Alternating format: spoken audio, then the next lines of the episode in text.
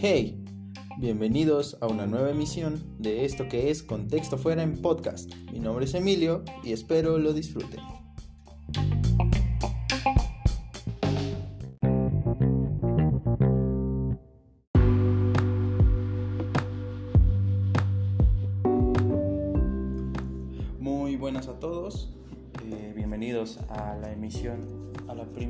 De Contexto Fuera en Podcast. Bueno, eh, les platico de rápido. Contexto Fuera es un proyecto que estoy llevando a cabo con un par de amigos que también pronto estarán subiendo contenido. Eh, nos dividimos las secciones y bueno, la sección que hoy nos, nos atañe y nos interesa es la sección musical. Eh, a través, a través de, Messenger y todas esas redes sociales de mensajería como WhatsApp y todo eso, eh, intenté, bueno, no intenté, más bien, pedí, pedí sugerencias acerca de lo que querían que se hablara en el podcast. Me enviaron bastantes ideas mis amigos y la verdad es que es, es bastante gratificante. Sin embargo, eh, como no todas las ideas pueden ser expuestas en un podcast, ya será para, para otras emisiones. Eh, la, siguiente, la, la, la, idea que nos atañe hoy y que fue la que como que vi que más se repetía es la importancia de la música en la sociedad. Y bueno, para hablar de este tema tenemos que eh, entrar en un contexto, un pequeño contexto histórico y breve, un pequeño abreviario cultural, ¿no? Bueno, para hablar de ello tenemos que remontarnos a los orígenes mismos de la música, ¿no? Lo cual engloba que, que según las, las, matemáticas históricas, eh, la, la, la, música apareció alrededor de hace 50.000 años. Eh, y eso nos hace ver. Eh, y, todo esto gracias a, los vestigios, ¿no? Como esas flautas eh, talladas en hueso, ¿no? Y, esto nos, nos, nos deriva en, dos aseveraciones bastante grandes. Uno, la música existe antes del lenguaje escrito mismo. Y dos, la música ha sido o fue por mucho tiempo un lenguaje para expresar sentimientos, para expresar pensamientos, ideas, para interactuar con nuestros semejantes. Sabiendo eso, ya después la música tomó distintas funciones, como funciones rituales, como funciones rituales, ya sea para casamientos, para eh, funerales, para bodas, para festivales, de todo, ¿no? Y entonces esta, esta función de la música se mantuvo ah, también para, eh, para rezos y todo ese tipo de cosas, ¿no? Para narrar historias incluso, que serían como un prototipo de canciones, ¿no? Eh, bueno, sabiendo, sabiendo todo esto, no, no, nos ubicaremos para, para fines eh, más prácticos y más simples y para que el tiempo no se haga una eternidad. Nos, nos, centraremos básicamente en el siglo XX y lo que va del siglo XXI, ¿no? Eh, que pues se abarca desde el 1900 hasta la actualidad. ¿no? Toda esta época de la música. Eh, también para, para, hacer un poco más simple la explicación acerca de la importancia, al menos de mi parte, en, en cuanto a la sociedad, las voy a dividir entre la música moderna o contemporánea a la música clásica. Y con clásica me refiero a música, mmm, ¿cómo decirlo?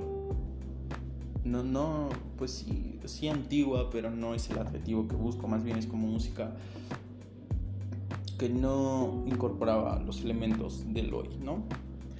Recordando que, que la música hasta finales de 1940 y principios de 1950 era música bastante bastante sinfónica, bastante orquestal y, nada, ¿no? Digo, esta música eh, servía más para ambientar un baile o una reunión con amigos sin, sin, caer en las en los este cómo decirlo en las variaciones que tenemos hoy en día eh, vamos a definirla como un poco de música de salón mm, que bueno actualmente la música de salón tiene otra connotación pero yo lo voy a definir aquí así para fines prácticos como les como les platico bueno sabiendo ya esto, eh, empecemos a hablar, para hablar de la importancia de la música en la sociedad, tenemos que hablar de la sociedad. La sociedad a lo largo del tiempo se ha caracterizado por ser bastante dinámica y bastante cambiante de un momento a otro. Y esto se vio mucho más, mucho, mucho más y mejor documentado en el siglo XX. Tenemos desde guerras y, un holocausto mundial, tallas inconcebibles hasta ese momento. Tenemos movimientos sociales contra el racismo, contra la desigualdad de género, contra la autoridad, contra el clasismo, contra la xenofobia, contra, contra todo eso que eh, durante mucho, mucho tiempo se vio normalizado claro, hay, momentos en la historia de, en, este, en esta historia que, son mucho más, más notorios, mucho más concretos que otros. Y, a todo esto, ¿qué, ¿qué, tiene que ver con la música la guerra? ¿O qué tiene que ver con la música el racismo? ¿O qué tiene que ver con la música la, eh, eh, la xenofobia? ¿O qué tiene que ver con la música la discriminación en cualquiera de sus expresiones? pues mucho. ¿Por qué? Tenemos que en la década de 1950, una década que, que es post-guerra, recordando que la Segunda Guerra Mundial se acabó en 1945 y que se vivió esta paz, paz, si bien no, no inventadas, más bien una paz increíblemente inestable, entonces eh, tenemos como aparición nuevos, nuevos horizontes musicales ¿no? y nuevos cambios dentro de la música, como lo son el jazz, o como lo fue el jazz en, en ese momento, o el blues. El jazz incorporaba e incorpora a la actualidad distintos elementos clásicos que mantienen ese estatus de complejidad en, en, las composiciones del jazz y a su vez involucra nuevas, nuevas, eh, nuevos instrumentos, nuevas maneras de hacer música, ¿no? Ya sean las guitarras eléctricas, las la guitarra como tal, como un instrumento, eh, se, se, incluye, ¿no? Eh, no lo sé, ¿qué más? El blues, el blues incorpora ya no tanto ese baile formal y, monótono a ratos que caracterizaba a, las anteriores composiciones, sino le da una, una, una, pizca de picante, ¿no? Vamos a ponerlo así, si fuera una receta le da esa, esa picardía y ese picante que, que, que caracteriza al blues y que luego desembocaría en el tan aclamado rock and roll, ¿no? Que, que era tan bailable una salsa o como una cumbia actual y muy, muy aeróbico. Dios, eh, yo quisiera tener esa condición física para bailar ese, esos géneros, pero como sea. Entonces aquí empezamos a ver que, que la importancia de la música en la sociedad era bastante grande y, que el, ser humano, el músico como tal, empieza a buscar otras formas y otras aperturas y otros horizontes, ¿no?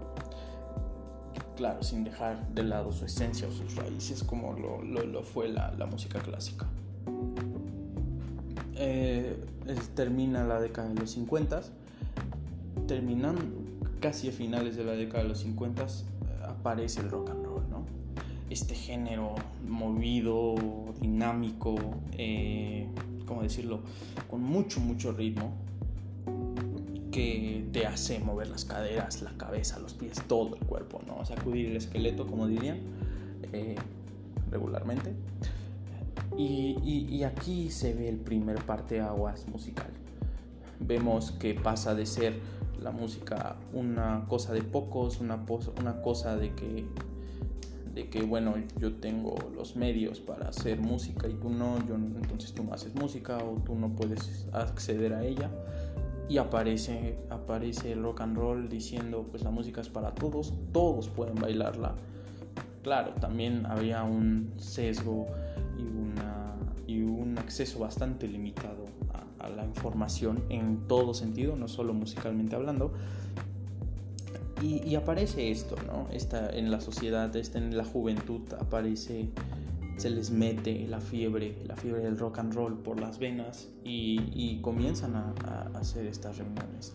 Claro está que, la gente, la gente a la que está acostumbrada a otro tipo de, música, como lo, fueron, como lo, lo, es la clásica y demás, comienza, comienza a, a poner grito en el cielo y, es algo que, es cíclico, ¿no? A, través aparecen nuevos géneros y las generaciones anteriores eh, ponen ¿no? su, hate a, través de, de, críticas supuestamente constructivas hacia un género, diciendo que es basura, en pocas palabras.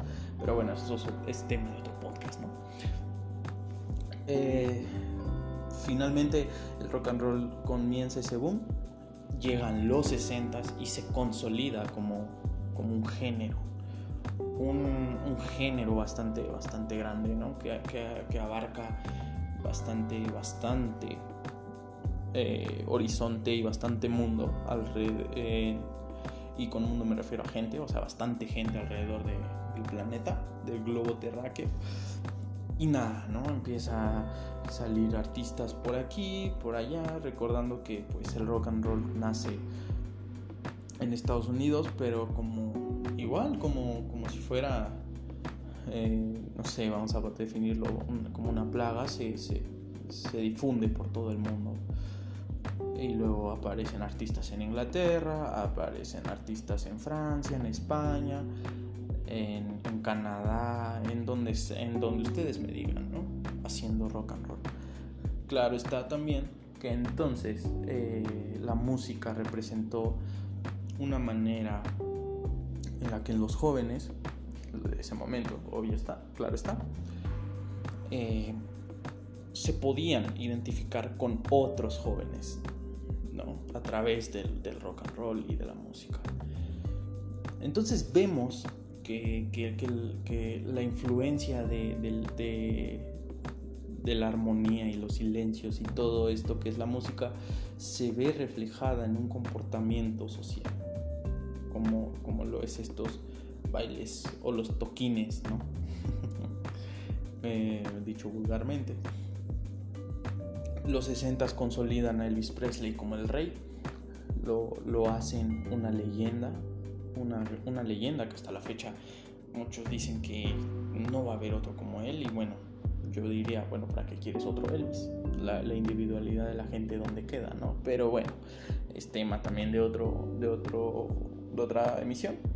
Pero bueno, eh, lo consolidan como una leyenda, aparecen nuevas, nuevos artistas que luego se convertirían también en leyendas, como David Bowie, un joven, unos jóvenes, unos jóvenes Jackson 5 que estaban dando los pininos del disco. Pero un disco bastante, bastante primitivo, ¿no? Eh, dejando un poquito de lado eso, aparece una de las variantes que, es, que entonces ahora sí engloba un grito de protesta, como lo es el rock. El rock ya se olvida completamente de aquellas melodiosas y, hasta cursis melodías de eh, melodías hasta cursis composiciones de, de antaño e incorpora el sonido agresivo. Eh, una batería estridente platillazos por todos lados un bajo que si bien no se distingue eh, muchos logran distinguir, le da un cuerpo increíble a las, nuevas canciones, a las nuevas composiciones. Y guitarras, distorsión por doquier y una voz que no bien, si bien no es tan desgarradora como géneros que aparecieron posteriormente como el punk, el metal o el grunge, sí, sí transmiten ese sentimiento de, de rebeldía y de sublevación, vamos a decirlo así, que bueno, no fue tan marcado como, reitero, con, otro, con otros géneros, pero sí, es bastante notorio, ¿no? La influencia de ello. Aparecería finalmente el rock, bandas como ACDC, como no sabré, como no sé, Iron Maiden, que, también fue uno de los precursores del, del metal como género, un proto metal, vamos a llamarlo, Black Sabbath, Deep Purple, eh, no sé, Led Zeppelin. Los 60 fue una época dorada, fue la, fue la época del rock para muchos, para otros fueron los, los 70 pero bueno, eh, las discusiones y las, y las percepciones van, van cambiando conforme las personas. Eh, aquí, aquí podemos hacer un gran, un gran paréntesis y decir que el rock, si bien no, no fue uno de los gritos de protesta más grandes, sí fue el que sentó las bases, y sí fue el precursor de, de todo esto, ¿no? En los 70 el rock, el rock alcanza, el rock alcanza su esplendor, aparece el punk, que, que ahí, ahí sí entonces aparece gente que, no, tiene como tal un resentimiento, pero sí eh, está en contra de los estándares sociales del momento, ¿no? Aparece gente como los Ex Pistols, que son extravagantes, son el modelo del rockstar. Un modelo que Elvis puso sobre la mesa aunque a muchos no les guste y piensen que Elvis era una finísima persona y que era muy bueno, es mentira. Elvis puso sobre la mesa el modelo del rockstar. ¿Por qué digo esto? Bueno, el modelo del rockstar o del rockstar que conocemos actualmente es una mezcla entre alguien al que no le importa y no le interesa las opiniones no vengan de él, ¿no? Podríamos clasificarlo como ególatra y cosas de ese estilo. Pero como un análisis de una imagen más social y más pública, es, es como ese, esa respuesta y ese reflejo que muchos de nosotros, o, en su mayoría, quisiéramos ser, ¿no? Alguien sin miedo a las críticas, sin pena, que, que, hasta cierto punto parecería raro, pero al mismo tiempo admirable, ¿no? Y nada, digo, firman, hacen, firman el estereotipo del rockstar. Los 70s, bien eh, ACDC, se consolida como banda, Led Zeppelin, aparece Queen, un Queen bastante joven, que pues a pesar de todo sigue siendo eh, pues joven y, busca y, sigue buscando su propia identidad, ¿no? Hace sus primeros pininos en la música, pero es una es muy, muy contado, ¿no? Los, los, lo de Queen. Aparece Queen, aparecen otros tipos excepcionales en, lo que hacen, como lo son como lo son, no sé, Hendrix eh, o Clapton o, o Vai, Steve, Steve sí. Aparecen más bandas, Aerosmith, Guns N' Roses, cosas de ese estilo. Y, y, nada, ¿no? Ah, y, para, también, también aparecen un, Michael ya separado de sus completamente de, su, de, los, de lo primero que empezó a hacer con los Jackson 5 y comienza a hacer lo propio con, con canciones excepcionalmente distintas eh, un, un, pop bastante arcaico que ya se venía gestando desde David Bowie David Bowie se consolida como artista Y, entonces, esta, entonces esta influencia empieza a salir en los jóvenes, ¿no? ¿Por qué muchos dicen que los 70s y los 80s fue la época dorada de, de géneros como el pop y el rock? Fácil, porque al establecer un prototipo de cómo se veía la gente o de cómo era ser eh, famoso, la gente empezó a buscar una manera de hacerse notar de muchas, muchas formas, ¿no? Volvemos a lo mismo, aparecen los rockstars, aparecen eh, los, los, los pop kings, los pop queens y, y eso. Entonces, ahí se ve todavía aún más marcada esa influencia que tiene la música sobre la gente. ¿no? Un sinfín de chicos buscan hacer lo que sus ídolos, lo que sus artistas favoritos están haciendo, ¿no? Y, revolucionar la industria, claro, claro está, ¿no? Buscar eh, a base de lo que ya hicieron tus, antecesores, hacer algo nuevo. Llegan los 80s, el boom, el boom empieza, un, crecimiento exponencial en cuanto a géneros y en cuanto a sonidos, en cuanto a todo. El, el, el disco que se venía medio medio muriendo, obtuvo la forma de, sonar con el, pop, con un Michael Jackson un poco más maduro musicalmente hablando, una Madonna que si bien ya no era tan joven como en los 70s, en los 80s comienza a, ver la luz en, dentro de toda la oscuridad, ¿no?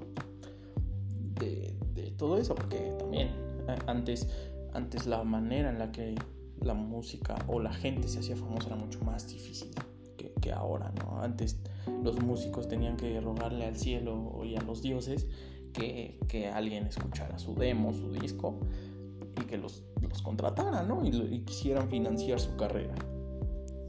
Asimismo, todos los artistas, todos los que se volvieron en leyendas, así lo hicieron. Y, y bueno, tristemente no tenían los medios que tenemos hoy en día ejemplo yo haciendo este podcast. bueno, llegan los 90 y en los 90 es una década bastante, bastante especial. Y todos, y, la mayoría concordará en que la, los 90 fueron como la época más, la, década más diversa musicalmente hablando. Y hablo de que había pop en inglés para todos, Madonna, eh, eh, aparecía Britney Spears a finales de los 90, claro. Eh, no sé, Michael se, se consolidó, era un artistazo, ya era una leyenda.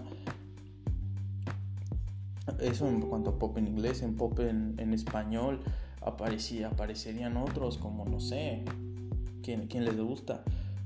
Eh, Camilo Sesto y cosas de ese estilo, ¿no? Que, más que nada parecían más, más baladas que, que, pop, pero que al final se les terminaría eh, encasillando en ello. Eh, aparecen el rock. El, rock vive uno un renacimiento increíble, siendo que en los 80s vivía una, una, una crisis medio autoinfligida. Me, refiero al hecho de que las bandas dejaron de como de innovar y de buscar un sonido a un sonido propio a querer repetir una fórmula bastantes veces, ¿no? Aparecieron bandas bastante icónicas y, y bandas que, que, venían de los 80 que no habían obtenido como el reconocimiento necesario en los 90 crecieron al boom, como lo fue Nirvana, como lo fue Soundgarden, como lo fueron, ¿no? Eso en cuanto a rock en inglés. Rock en español, ya tenemos Soda Stereo, tenemos Ares del Silencio, eh, hay de todo, ¿no? Eh, baladas, salsa, cumbia, el hip hop aparece como otra forma de, protesta. Y aquí en esto quiero hacer hincapié realmente. El rock había pasado de ser algo, sino no, no, no perdió el ideal, pero sí perdió como la manera en la que, este, pues, no sé, perdió la manera en la que la protesta era la, como el único camino y se centró en otras cosas. Y apareció el hip hop. el hip hop hecho por gente de los barrios menos favorecidos de, Estados Unidos, hecho por gente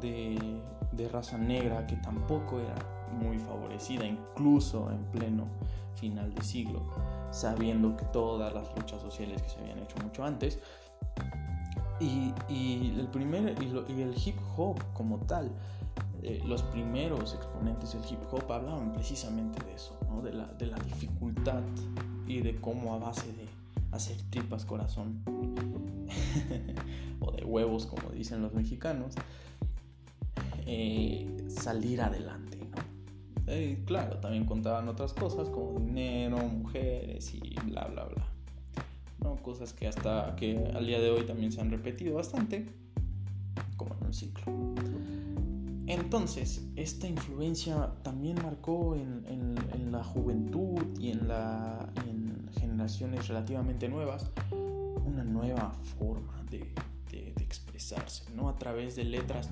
y del llamado flow, de rimas y de métricas no complicadas, pero sí bastante interesantes. Y nada, ¿no? Representa ese ese empujoncito que necesitaba otro, ese sector de, la población musical, ¿no?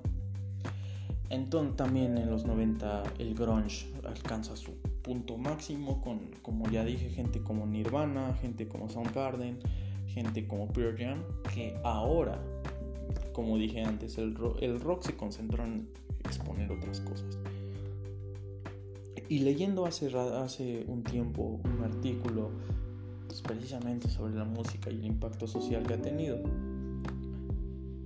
Mucho eh, decía el autor que, bueno, que el siglo XX había creado leyendas y había creado mártires. Y, claro está el caso, el caso de, de Kurt Cobain, de, esto que, que pronto después bautizarían como la depresión social del mundo, algunos críticos en la que, bueno, se olvidaba un poco de, sexo, drogas y rock and roll y se centraba más en, los problemas puede llegar a cargar un, hombre, ¿no? Y con hombre me refiero en general hombres, mujeres, niños, niñas, ¿no? Jóvenes. O sea, mm, depresión, ansiedad y todo eso. Esos problemas mentales que a menudo no, se hablan o que son tratados como un tabú. Eh, entonces el grunge se centra en eso, en jóvenes con cierto resentimiento hacia, hacia la sociedad por, por, no escuchar, pero que al mismo tiempo están buscando la manera de salir. Y luego este movimiento grunge se, retomaría con el nu metal en, en los 2000, pero eso no llegamos. bueno, entonces están, están muchas corrientes, ¿no? Está el hip hop que representa a esa clase trabajadora que sale, sale todo el día a buscar el pan, la papa. Está el grunge que habla sobre los problemas que mucho tiempo fueron tratados como tabús. Y están un sinfín de géneros. La bachata, la, salsa y la cumbia, la salsa y la, cumbia le ponen sazón a, los finales de los 90 y le ponen un poquito más de felicidad y ya entramos a los 2000. La, la, década de los 90 fue marcada por ser caótica y al mismo tiempo diversa. Digo, se viene la muerte de Freddie Mercury, se viene la muerte de Kurt Cobain, de grandes exponentes, ¿no? Entramos a la década de los 2000 y aquí es el parteaguas definitivo. Aquí se nota que la música es un gran conducto de influencias, de influencia social. ¿Por qué?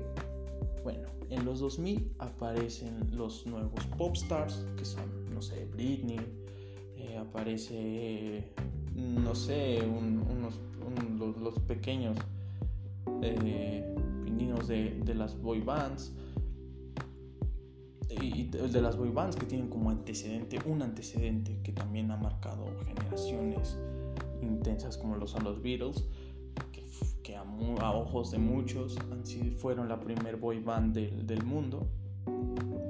Claro, sin tanto sin dar tanto show, que no es malo, aclaro, no es malo para mí, es muy muy visual y, agrada demasiado, pero que bueno, más bien era eso, ¿no? Que no eran tan visuales como, como lo son las boy bands actuales.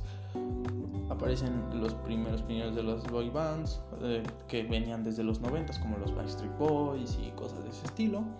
Britney, la, la, la, la Princess Pop, la Pop Princess y ya. Y entonces venimos a este cambio donde el pop se volvió mainstream. Mainstream comercial, lo que sonaba en la radio, lo que querían que sonara en la radio. Y entonces empezaron a, el rock se empezó a reinventar y el metal también. Y aparecieron referentes como lo, fue, lo fueron Slipknot, como lo fue Korn y uno para mí, para mí, una de las más importantes influencias del mundo y de la forma en la que muchas bandas harían después cosas, ¿no? Que lo, como lo fue Linkin Park. ¿Por qué llegué hasta este punto solamente para recargar Linkin Park? Porque entonces Linkin Park, para muchos críticos en todo el mundo y de cualquier género, Linkin Park representó la voz de una generación con las poderosas e increíbles vocales de Chester Bennington, pero este no es un podcast para alabarlo. Lo que digo es que Linkin Park se convirtió en la voz de una generación al, hacer canciones que se relacionaban eh, indirectamente con lo que la sociedad vivía y al menos un sector de ella, como lo fue la juventud, ¿no? Hablaba sobre los problemas eh, con, con, adicciones, los problemas con, con depresión, cosa que no era nueva, que venían haciendo las bandas grunge pero que no tuvo tanta repercusión ni difusión hasta ya bien entrados los 2000, eh, como lo tuvo Linkin Park, ¿no? Y, con esto quiero, quiero decir, con este ejemplo, como, como con esto como principal ejemplo, quiero decir que entonces tuvimos esa, esa generación de gente que creció con las letras que decían, que decían cosas como eh, no me puedo encontrar a mí mismo y ya me he sentido así antes, eh, tan inseguro y tan vacío, no lo sé. Y entonces ahí se ve otro, otro parteagua social en el que la gente se empieza a dar cuenta que los jóvenes también, también tienen esa problemática, contrario a lo que se creía antes de que, bueno, tú eres joven, tú no, no, puedes, no tienes no, casi casi no, no puedes sentir, ¿no? O sea, realmente los únicos que tienen problemas somos nosotros, los adultos, y tú no. Cuando realmente puedes, la, la, adolescencia o la juventud de una persona puede ser tan caótica como feliz. Y para concluir este podcast que ya se hizo bastante largo, eh, debo decir que pues la, influencia de la música siempre ha sido, siempre, siempre, siempre, y lo seré, seguirá siendo hasta el final de los tiempos en el que ya no se haga música, lo dudo mucho y espero que nunca suceda. E, en esto se hace, se hace principalmente énfasis, ¿no? En que la música ha servido como medio de, de identificación. Y no, y no me refiero a un medio de identificación como que, ah, bueno, eh, eso es grunge, eso es metal, eso es pop, eso es bachata. no, me refiero más a un, medio de que la, gente que escucha eso, los seguidores de las bandas, eh, se sienten atraídos y se sienten como en un hogar junto a otras personas que se sienten de la misma manera o de forma similar. Eh, la conclusión de esto es que la importancia de la música en el mundo es tan tan grande me atrevería a decir que sin música muchas de las cosas que conocemos no serían las mismas. Y pues nada, este fue la, esta fue la primera emisión del, de Contexto Fuera en podcast y espero lo hayan disfrutado tanto como, como yo, lo, yo lo hice al, al, grabar este podcast. Eh, que, pues bueno lo hago con toda con todo el corazón y con todas las ganas. Nos vemos en la, en la siguiente emisión, el próximo viernes. Bueno, que siento que para cuando esto se suba, ya a ser. Ya va a ser sábado. Pero bueno. Este. Nada. Eso, nos vemos en otra emisión. Esperen el demás contenido de mis compañeros. Cine, música y cultura pop para a la orden del día para ustedes. Y nada, muchas gracias. Hasta la próxima.